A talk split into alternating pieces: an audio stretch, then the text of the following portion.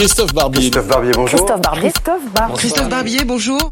Bonjour Christophe. Bonjour Eric. Le 1er mai s'annonce-t-il chaud, très chaud ou brûlant?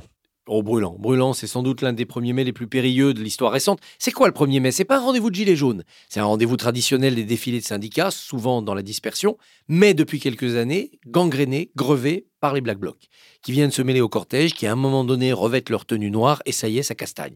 Le sommet a été atteint l'an dernier, quand euh, du côté de la garde d'Austerlitz, vraiment, on a eu droit à une bataille de rue avec beaucoup de dégâts mettons de côté l'intervention à la même heure d'un certain Alexandre Benalla sur un autre théâtre d'opération. Donc vraiment, cette année, c'est un rendez-vous périlleux parce que les Black Blocs sont surentraînés. Ils ont le 16 mars remporté une victoire symbolique sur les Champs-Élysées en brûlant le Fouquet, qui venait quelques semaines après leur victoire très symbolique, très médiatique sur l'Arc de Triomphe. Ils ne peuvent pas passer à côté du 1er mai. D'autant qu'ils se sont défilés le 23 mars, le 30 mars et tout le mois d'avril. Donc les Black Blocs doivent être là. S'ils ne sont pas là, ça veut dire que quelque part, la police a gagné la bataille de l'intimidation. S'ils sont là, ça risque d'être très violent.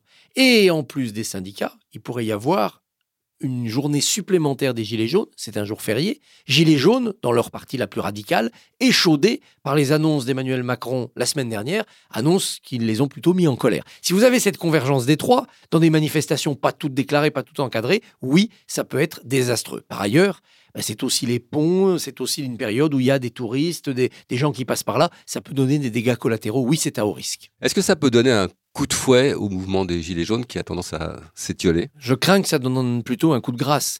Le mouvement des Gilets jaunes, c'est discrédité par la violence. Par ceux d'entre eux qui ont choisi la violence et par ceux qui ne sont absolument pas Gilets jaunes, mais qui sont venus polluer le mouvement pour commettre leurs exactions.